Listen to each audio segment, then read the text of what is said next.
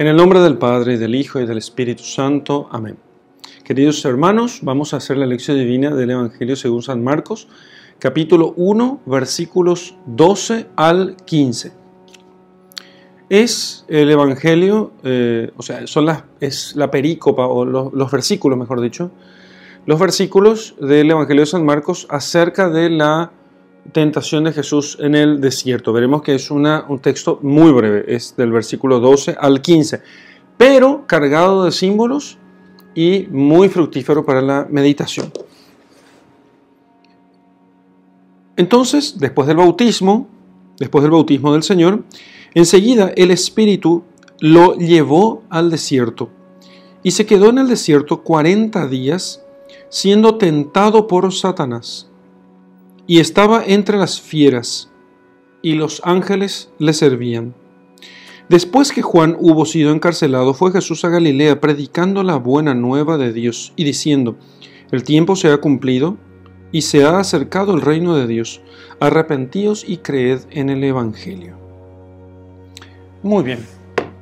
Este es el texto que la Iglesia nos propone al principio del, eh, de la cuaresma, cuando toca la lectura en el año del Evangelio de San Marcos. Y luego del bautismo, nuestro Señor es llevado al desierto y dice que el Espíritu eh, lo lleva al desierto, inmediatamente después del bautismo. Exactamente como a nosotros los hombres, después del bautismo, nosotros sufrimos la, la tentación de nuestros enemigos, que según San Juan son Satanás, el mundo y la carne, son los tres enemigos del hombre, según San Juan.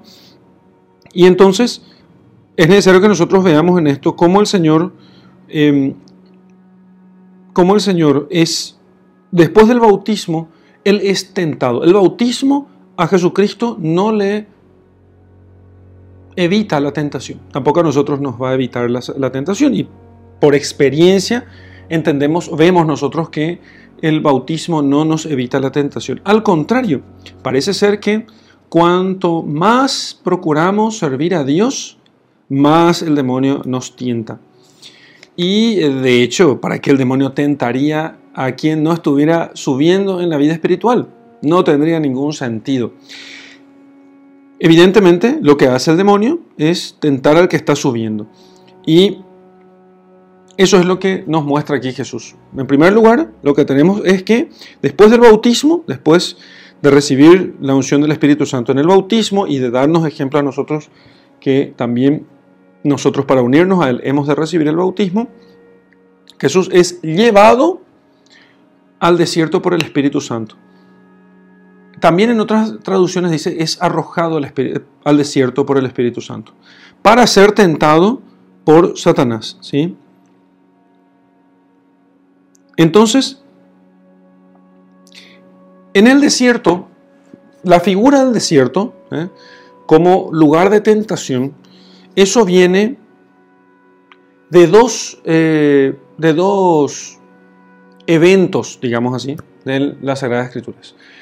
Primero, el primer evento es la expulsión de nuestros padres del, del paraíso. Entonces, el paraíso, el jardín del Edén, plantado por la mano de Dios, afuera del, entonces es un lugar, es un jardín de delicias, donde están, donde todo es, eh, todo es orden, todo es paz, eh, todo es gozo, placer, placeres lícitos, por supuesto, ¿no?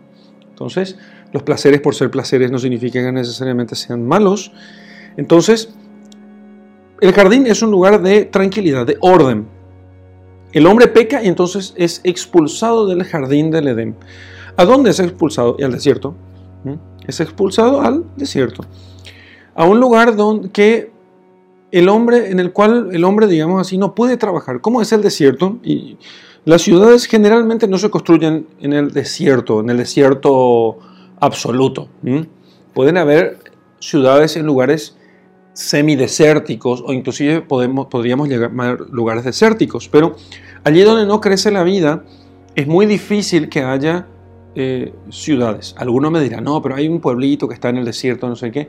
Claro, ese pueblito depende totalmente de otros pueblos o ciudades o de otros conglomerados urbanos, pequeños o grandes, donde sí hay agua, donde sí hay eh, tierra fértil y donde, de donde se puede traer los alimentos. Si en el lugar no se puede ni plantar, ni hay agua, ni, ni nada absolutamente, la gente termina muriendo. O sea, no es autosustentable, depende de otros. Entonces, en cierto modo, este, este grupo de gente que vive en el desierto no vive en el desierto, vive de otros pueblos que sí tienen cosas para poder mantenerse. Así que el único lugar donde se puede vivir es el lugar donde se puede plantar la tierra, donde hay agua. En el desierto, no. Y así es también. Nosotros solo podemos vivir cerca de Dios. Cuando nos alejamos de Dios, es como vivir en el desierto. Entonces, Fíjense que el, infierno es como un desierto.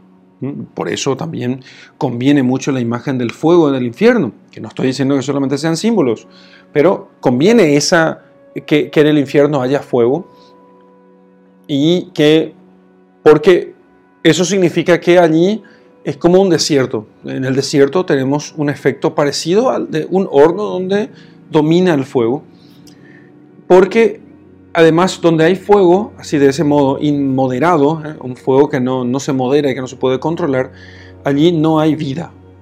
Allí no hay vida. En el sol no hay vida, ¿eh? en primer lugar. Entonces, en el sol no existe vida. En un desierto tampoco hay vida, salvo que, lo que los animales que logren estar allí se escondan o se puedan proteger del sol, de algún modo. Entonces, las serpientes que viven en el desierto procuran meterse bajo tierra, pero en el ambiente que hace que el desierto sea desierto es muy difícil que haya vida salvo que la cosa se proteja a sí mismo. Así que entonces Jesucristo es pasado del río Jordán, de, las costas del río Jordán donde recibe el bautismo, es llevado inmediatamente al desierto. Participa así nuestro Señor Jesucristo de nuestra condición humana y queda más patente que Él se bautiza por nosotros y también se deja tentar por nosotros para darnos ejemplo, pero también para que pueda ser santificado el combate contra el demonio en este mundo que es como un desierto en la medida en que está alejado de Dios. Así que si el bautismo es ciertamente participación en las aguas de la vida,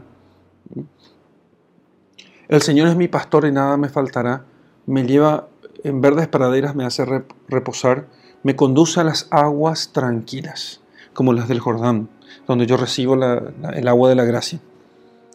Y, claro, me conduce de dónde? Del desierto. Pero Cristo no va al desierto porque Él va buscando la tentación. Él va al desierto porque el Espíritu lo arroja, como dicen algunas traducciones, o, como dice en la nuestra, que es la traducción de la Biblia del de Monseñor Straubinger, dice que el Espíritu lo llevó al desierto. Es conducido por el Espíritu al desierto, como para decirnos que Cristo nada hace que su Padre, con el Espíritu Santo, no quisieran que Él hiciera. Entonces, Él, su alimento es hacer la voluntad del Padre. Es lo que continuamente vemos en Jesucristo y que además lo dijo, lo dejó expresamente dicho. Y se quedó en el desierto, entonces, siendo tentado en el desierto, para participar de nuestras, de, nuestras penas y nuestros dolores. Eh, a ver qué más podemos decir del desierto. Ah, claro, me olvidé de decir. Entonces, dos eventos en la Biblia. Primero, la expulsión de nuestros primeros padres del jardín del Edén al desierto. Y también la salida de Egipto de Israel, del pueblo de Israel, y el cruce por el desierto hasta la tierra prometida. Los que leyeron el texto se darán cuenta de que ellos en realidad llegaron muy rápido a, la tierra prometida, muy rápido. No, no, no, no demoraron mucho en llegar a la tierra prometida. Pero se quejaron y fueron cobardes y se quejaron contra Dios diciendo que Dios les había quitado, les había sacado a ellos de, Egipto para hacerlos morir en esta tierra que estaba poblada de gigantes y que, que estos eran más poderosos que ellos. Bueno, entonces se pusieron a quejarse.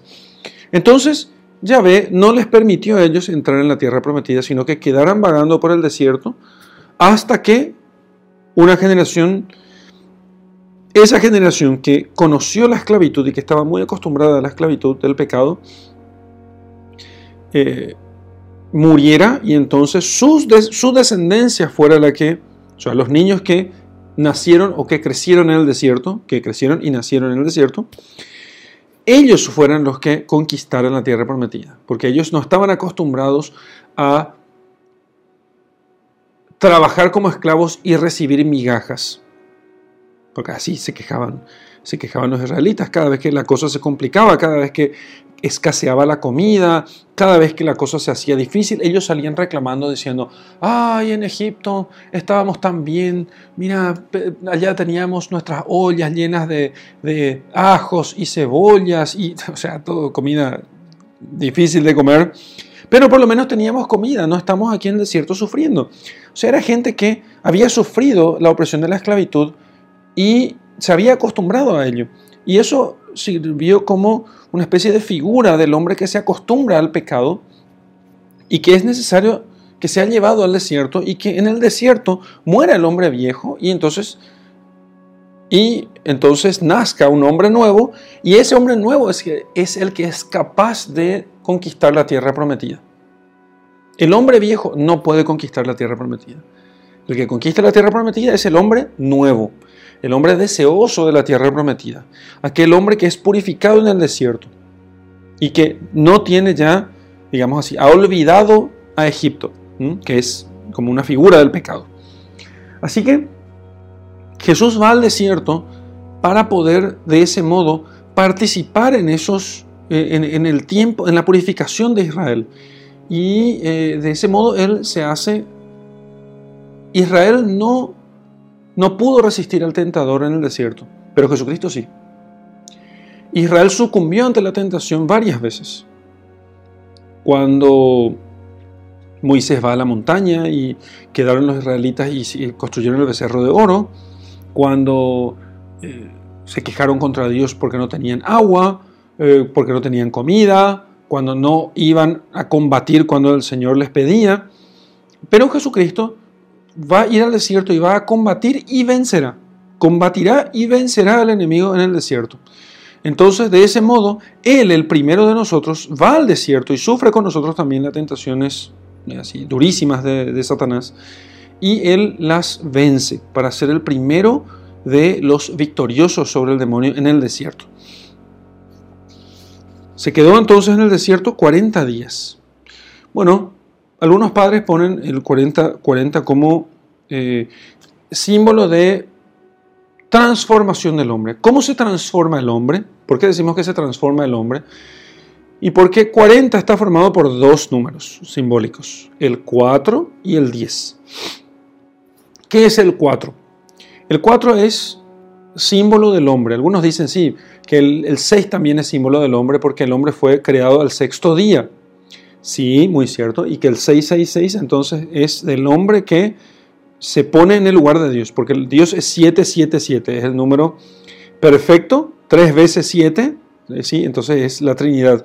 Y el hombre, entonces, lo que hace es ponerse en el lugar de Dios, por eso el número del anticristo es el 666. Pero el 4 es también símbolo del hombre, porque, pero más más exactamente, más propiamente, símbolo del mundo, de la tierra, de la creación. Porque el mundo tiene cuatro partes, norte, sur, este y oeste. Tiene cuatro elementos, fuego, aire, agua, tierra. Y entonces simboliza al mundo y lo que el hombre tiene de este mundo. Entonces, eso en primer lugar es el mundo y lo que el hombre tiene en cuanto participa de este mundo. Cuatro también son los temperamentos que participan justamente en los elementos del mundo. Y diez, y diez son los mandamientos. Los mandamientos dados por Dios a Moisés y Moisés los da a su pueblo para que cumpliendo estos mandamientos, cumpliendo la ley, entonces el hombre pueda ser transformado y no transformado él y el mundo. Así que el 40 por eso va a ser ese símbolo de transformación. Es la ley aplicada al mundo. Yo quito la ley del mundo y el mundo se corrompe, queda corrompido. En cambio, yo aplico la ley al mundo y el mundo se transforma. También son 10 los dedos de la mano. ¿Y qué, qué hacemos con los dedos de la mano? Y podemos transformar la materia, que es lo mismo que acabo de decir. Entonces yo tengo una masa de, fíjense, de una masa de pan. Y entonces la masa de pan, ¿qué hago yo? ¿Qué tiene el pan? Tiene agua, tiene tierra, ¿dónde está la tierra? Y es la tierra, el trigo nace de la tierra, ¿no? Tiene agua, aire, ah, entonces tiene eh, tierra y agua. Mezclados allí tenemos la masa. Aire, cuando yo lo amaso. Entonces voy metiendo aire en la masa. Y fuego, cuando yo coloco el, el pan en, la, en el horno para que sea cocinado. Entonces, eh, fíjense que esta, esta imagen de los mandamientos como los dedos, eh, de hecho Dios escribe las tablas de la ley, los mandamientos con su dedo, ¿sí? Entonces, el dedo de Dios es el que escribe los mandamientos. Y entonces, con los dedos yo amaso y transformo esto. Esto que naturalmente es solamente trigo, agua, eh, tierra, fuego, todos estos elementos separados no me sirven de nada, pero unidos yo puedo amasarlos ¿eh? y transformarlos. No unidos ellos solo se transforman, sino con los dedos de la mano. Esa es la imagen que tenemos de los mandamientos puestos sobre la materia. Así que entonces el 40 es por eso signo de transformación. En el desierto Dios da a su pueblo la, la ley. Su pueblo no puede incorporar, no puede digerir la ley si no es gracias al desierto. Por eso la cuaresma nos ayuda a nosotros a interiorizar la ley, a interiorizar la voluntad de Dios. Cuando alguien pregunta así, ¿qué será que Dios quiere de mí? Que cumpla los mandamientos. Eso en primerísimo lugar, ¿eh? o sea, no te preguntes otra cosa hasta que no cumplas los mandamientos. No, no, no, no tenés necesidad de pedir, de preguntarte por otra cosa. Entonces, lo primero que Dios quiere es que cumpla los mandamientos. Porque solamente así, eso que hay de natural en vos puede ser transformado y eso es lo que simboliza el 40. Así que, ¿qué hacemos nosotros en, la cuaresma? En la cuaresma lo que se hace es participar un poco de esos 40 días. Se medita en, nuestros pecados. Eh, una cuaresma donde no se medite los pecados, donde no se medite los mandamientos, no tiene ningún sentido, porque entonces no, no hay transformación propiamente muchas veces, algunos suelen hablar de que en la sociedad, la transformación de la sociedad, eh, campañas de esto y aquello, donde se transforma la sociedad gracias a la acción de, los hombres. Pero escúchame una cosa, si, si, sin los mandamientos, sin la voluntad de Dios, no hay transformación del mundo propiamente. No, existe transformación del mundo, no, hay otra vía por la cual se pueda transformar el mundo, o sea, se puede hacer el bien, podemos convertir estos elementos brutos que, existentes en la naturaleza en algo que sea comestible, que, que sea un bien realmente, como el pan. Así que quedó Jesucristo en el desierto 40 días. ¿Y qué hacía en esos 40 días? Era tentado por Satanás. Ya hemos dicho que con eso lo que hace el Señor es participar del estado del hombre para poder con ello darnos ejemplo de combate al demonio. Nosotros somos tentados por el demonio, Jesucristo también. Somos tentados nosotros a, ofender a Dios, Jesucristo también fue tentado a ofender a Dios. Claro que otro evangelista nos extiende más en qué consistieron las tentaciones de Jesucristo. Aquí San Marcos, fiel a su estilo de, siempre, que ahora empieza a verse, es breve y directo, pero no sin profundidad. Siendo tentado por Satanás. Y estaba entre las fieras y los ángeles le servían. Fíjense. Entonces, en algunos textos dice, se quedó 40 días y 40 noches. En el texto de Straubinger no dice eso, no importa. Lo mismo vamos a tener, la misma, el mismo símbolo figura vamos a tener más adelante cuando dice estaba entre las fieras y los ángeles. Bueno, entonces el día corresponde a, durante el día podemos hacer cosas, durante la noche no podemos hacer cosas. El día es símbolo de, del bien y del consuelo, porque allí está el sol que hace crecer todo, ¿eh? que nos calienta y cobija, el sol que da fertilidad a los campos y mientras hay luz del sol podemos hacer el bien. Se esconde el sol, no podemos hacer el bien y eso simboliza entonces a la tentación, el sufrimiento, el tiempo de la prueba, cuando no podemos ver nada y solamente esperamos que nazca nuevamente el sol, el sol que nace de lo alto, como dice la escritura respecto de Jesucristo. Ahora, cuando Él va al desierto, entonces, lo que hace es eh, estar entre, digamos, consuelos y tribulaciones. Porque en este mundo nosotros nunca tenemos solamente eh, persecuciones y dificultades. Nunca es así en este mundo. Todo mal sin mezcla de bien alguno es el infierno. Todo bien sin mezcla de mal alguno es el cielo. Y este mundo, y este mundo ahí vivimos nosotros, como dice San Pablo, entre las persecuciones del mundo y los consuelos de Dios. Por eso dice que estaba entre las fieras y los ángeles le servían.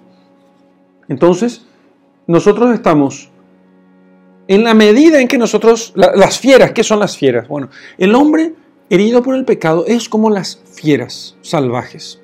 También esto lo que nos indica aquí es dónde estaba el Señor. El Señor no se puso en el desierto, en los caminos, cerca de los caminos donde pudiera encontrar con, la gente. Si hay fieras, significa que era un lugar apartado donde no había caminos, donde no podía encontrar a nadie. Las fieras son que son fieras y son animales salvajes, eh, no domesticados, hostiles al hombre, hostiles al hombre, em, violentos. Entonces Jesús estaba entre las fieras. ¿Qué más podemos decir de las fieras? Violentos, hostiles al hombre, peligrosos, sangrientos. Bueno, así es la carne del hombre, no eh, del hombre que no ha sido restaurado por la gracia. ¿eh? Su carne es violenta, sangrienta, peligrosa, violenta. Por eso decimos de los hombres que no saben contenerse, que, que, no se forman, decimos son animales, o nuestra parte animal, solemos decir a veces también, cuando notamos que hay algo en nosotros que no, no, no se somete al bien, que no se somete a la voluntad de Dios.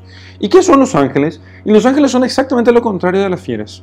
Los ángeles sirven a Dios, los ángeles se mueven suavemente, los ángeles no están limitados por la, por la materia, por los cuerpos, sino que sutilmente pasan a través de ellos.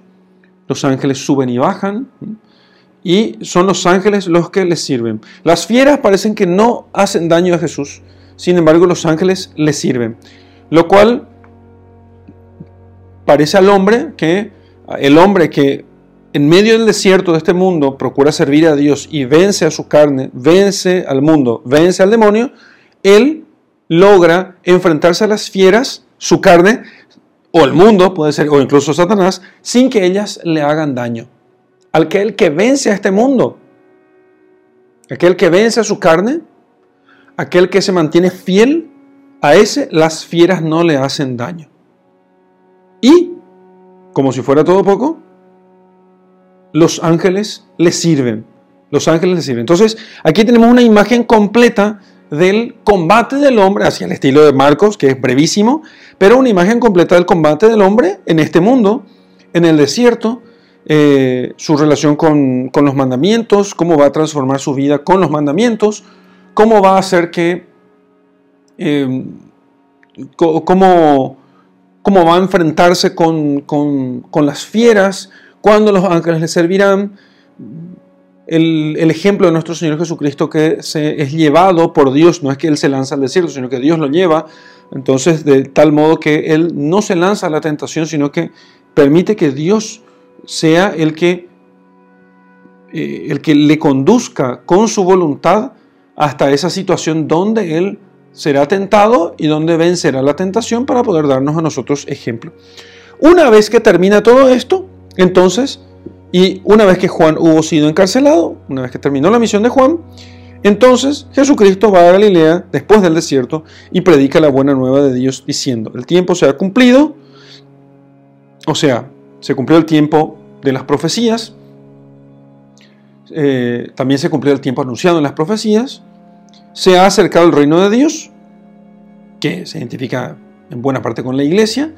La iglesia es el reino de Dios porque allí reina Dios y todo lo que hace la iglesia para darnos a nosotros a Dios es parte de su reino y Dios reina en los sacramentos, reina en la predicación de su palabra, reina en la iglesia. Y arrepentíos y creed en el Evangelio. Arrepentíos de vuestros pecados y creed en el Evangelio. ¿Cómo saben cuáles son los pecados? Y los pecados están indicados gracias a los mandamientos y creed en el Evangelio. ¿eh? Creed en el Evangelio finalmente porque el Evangelio es la predicación de Jesucristo que consiste fundamentalmente en un Padre, en un Dios que es Padre y que está dispuesto a perdonar nuestras faltas. Parece breve, y sin embargo, nos llevamos bastante tiempo haciendo la, lectura y la explicación de los símbolos que se encuentran en este texto. Ahora, hasta aquí nuestra lección.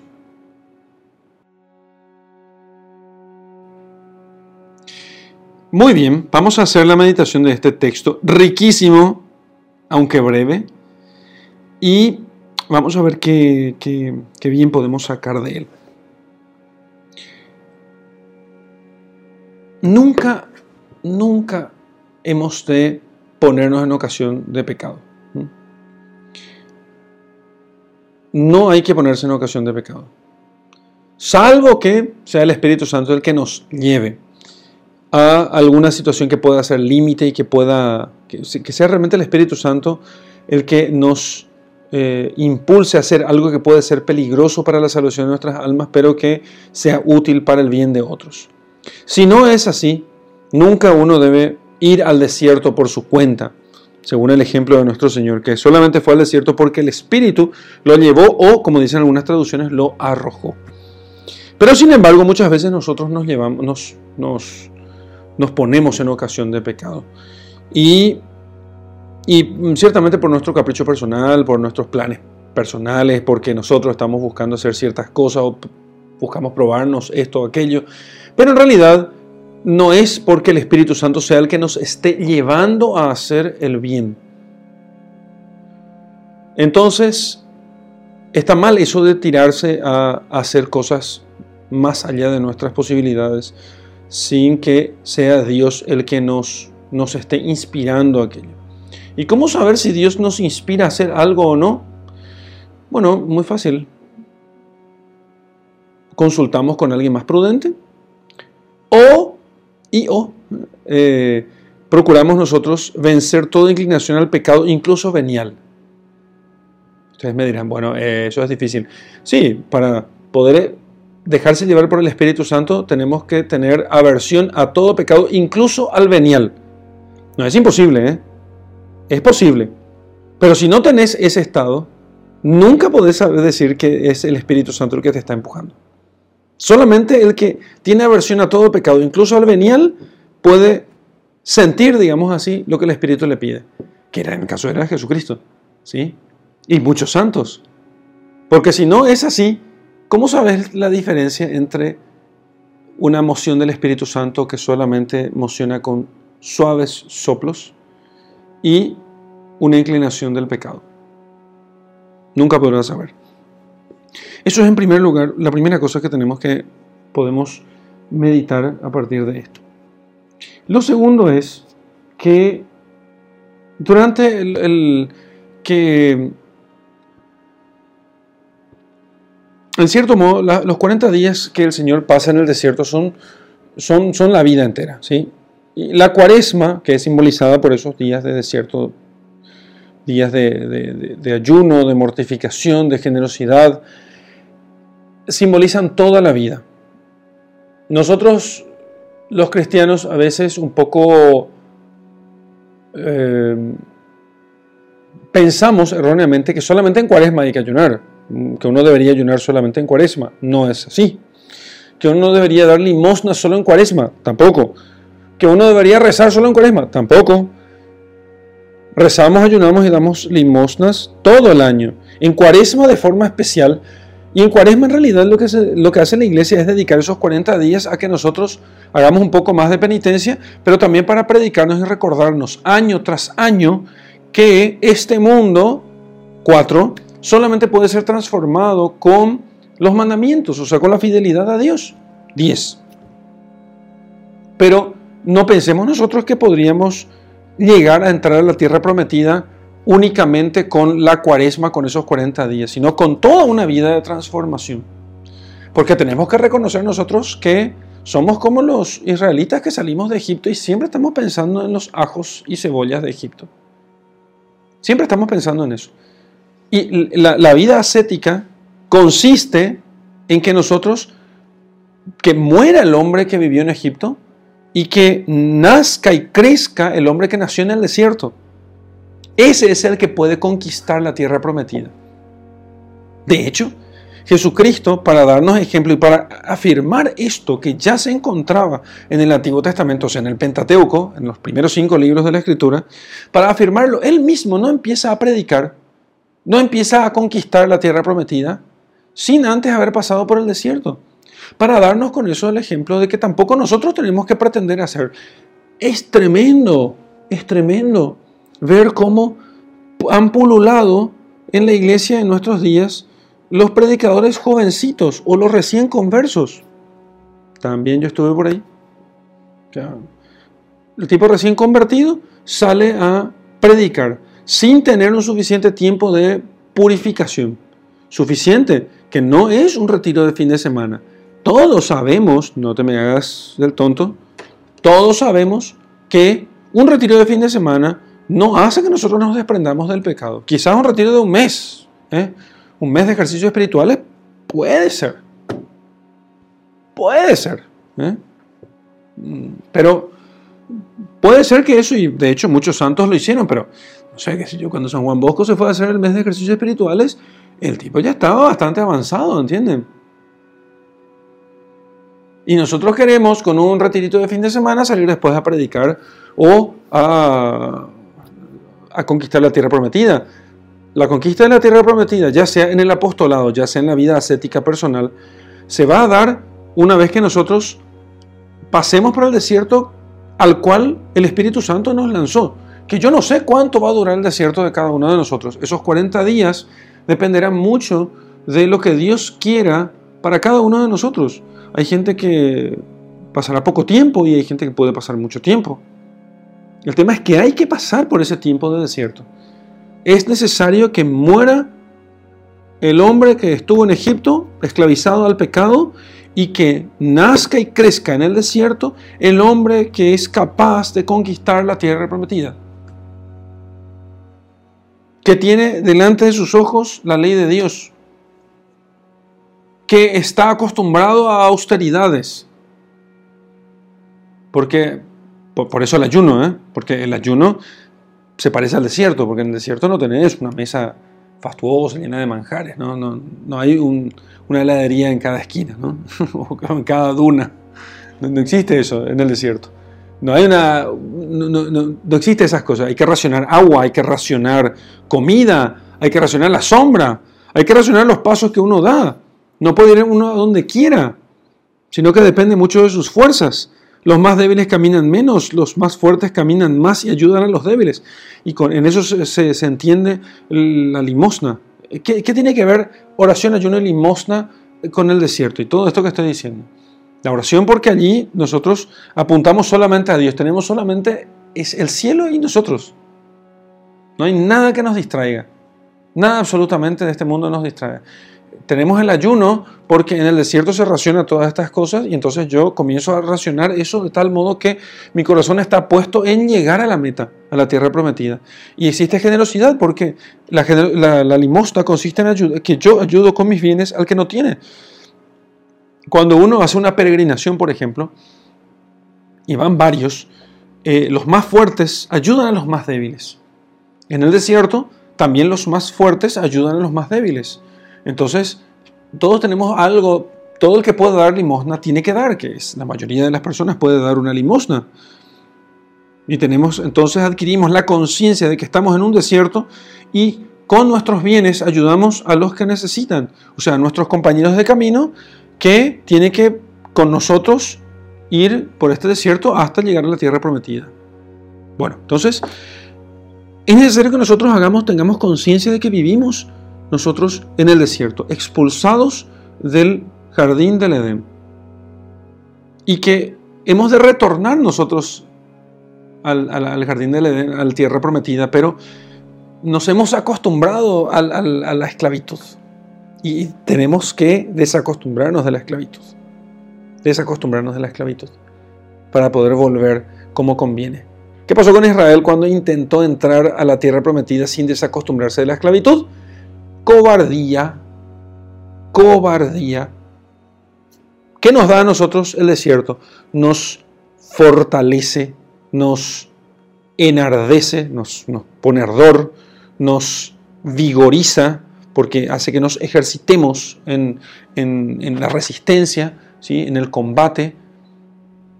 Entonces, eso nos permite conquistar la tierra prometida.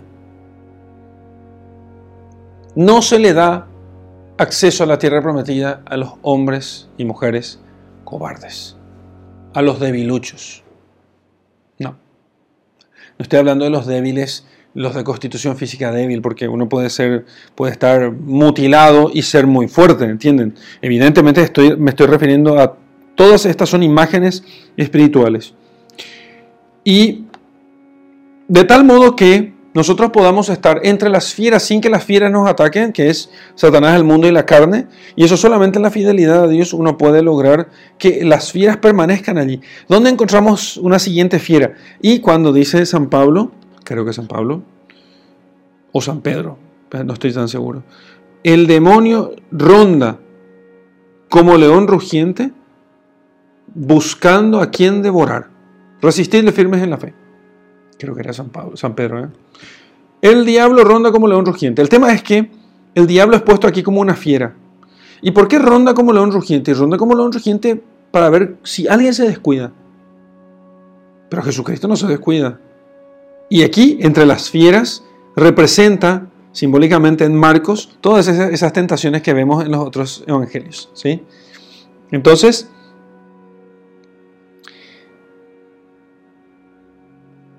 Entonces, él estaba entre las fieras sin que las fieras le, hagan daño y entonces con eso simboliza su resistencia a Satanás.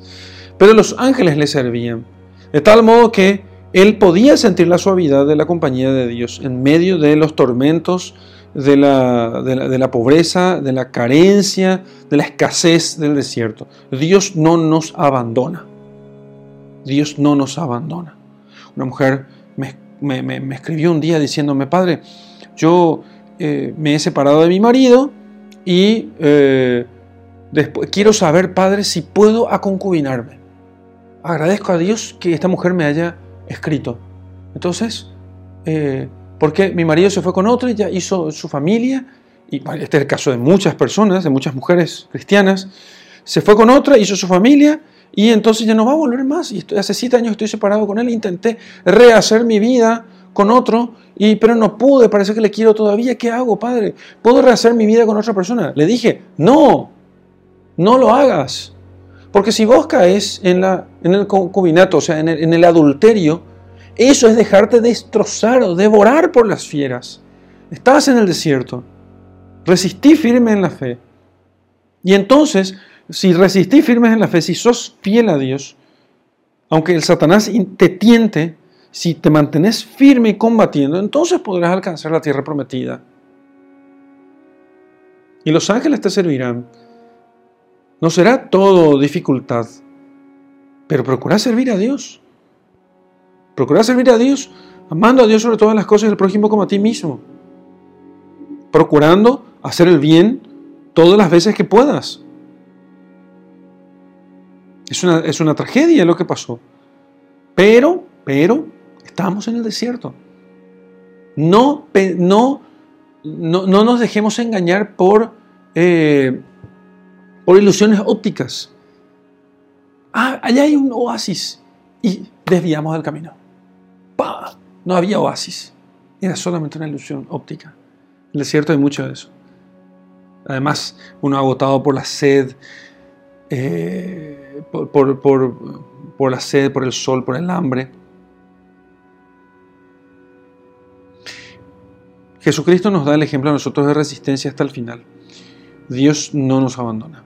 En medio de las dificultades, sus ángeles nos sirven si es que nos mantenemos firmes en el desierto y no sucumbimos ante las tentaciones del demonio. Y entonces, y solo entonces podremos nosotros salir a conquistar. ¿En qué consistirá esta conquista del reino de los cielos? La conquista del reino de los cielos es lo que está simbolizado aquí con la predicación de Jesucristo. Salgamos entonces a conquistar una vez que hagamos eso. Una vez que nosotros nos purifiquemos por la penitencia, por la oración, por el ayuno, por la limosna, por, eh, por, el tiempo de silencio, salgamos entonces a la conquista del reino de los cielos. Salgamos a la conquista del reino de los cielos. Y veremos cómo podremos conquistar. Aquí el pueblo de Israel cuando llegó, purificado por sus 40 años de desierto, entró y conquistó la tierra prometida. La tierra que Dios le había prometido, pero que el pueblo de Israel no podía conquistar, sino una vez que su corazón había, se había desapegado, se había libertado finalmente de su deseo de volver a la esclavitud. Vamos a hacer la oración entonces ahora, pidiendo a Dios que eh, nos, nos ayude con esto que nos, que nos inspiró. Mi corazón, Señor, todavía está muy apegado al, a Egipto. Está apegado a Egipto, está apegado a la esclavitud. En el pecado tengo algún placer, algún gozo, pero no te tengo a ti. No es mi tierra, no es mi lugar.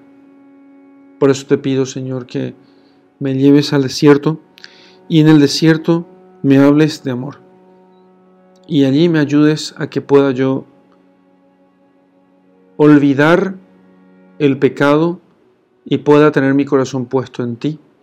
Y pueda entonces, con ayuda de tu gracia, con ayuda de tus fuerzas, con tu compañía, conquistar la tierra de promisión, la tierra que me tienes prometida.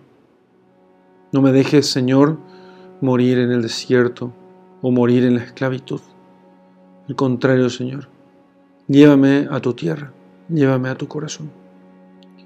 Gloria al Padre y al Hijo y al Espíritu Santo, como era en el principio, ahora y siempre, y por los siglos de los siglos. Amén. Bien, entonces en la contemplación quiero que mires a Cristo, eh, a Cristo penitente en el desierto. Quiero que solamente lo mires. Puedes buscar una imagen en internet, un cuadro, una pintura, y entonces quiero que mires esa imagen de Cristo en el desierto. Y quiero que te mires. Mira a Cristo en el desierto, penitente, orante, Mira a Cristo doliente. Mira a Cristo que no necesita hacer penitencia, oración, ayuno. No necesita ninguna de esas cosas. Y lo hace. ¿Y vos? ¿Y yo? ¿Qué hacemos nosotros para poder desapegar? Nosotros que sí lo necesitamos. ¿Qué hacemos nosotros? Pero no dejes de mirar a Jesucristo penitente. Y si no encontrás un Cristo en el desierto, bueno, mira a Cristo en la cruz. ¿Acaso la penitencia en el desierto no fue un anticipo de la cruz? ¿Un anticipo de su resistencia al demonio? ¿De su victoria sobre el pecado y el mal? Y te dejo con mi bendición. En el nombre del Padre, y del Hijo, y del Espíritu Santo. Amén.